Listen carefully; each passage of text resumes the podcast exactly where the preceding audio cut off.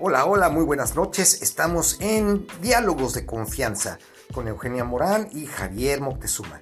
En este momento vamos a hablar acerca de algo muy importante que nos está pasando a todos los seres humanos. ¿Quién de nosotros no ha vivido esta cuarentena en una situación de estrés, de ansiedad?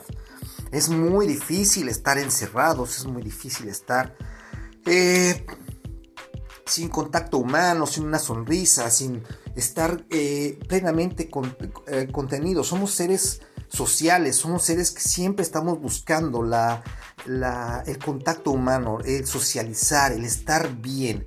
Y esta cuarentena lo que nos ha robado ciertamente es, en primer lugar, la sonrisa. Nos ponemos un tapabocas y no sabemos si la persona nos está sonriendo o nos está sacando la lengua.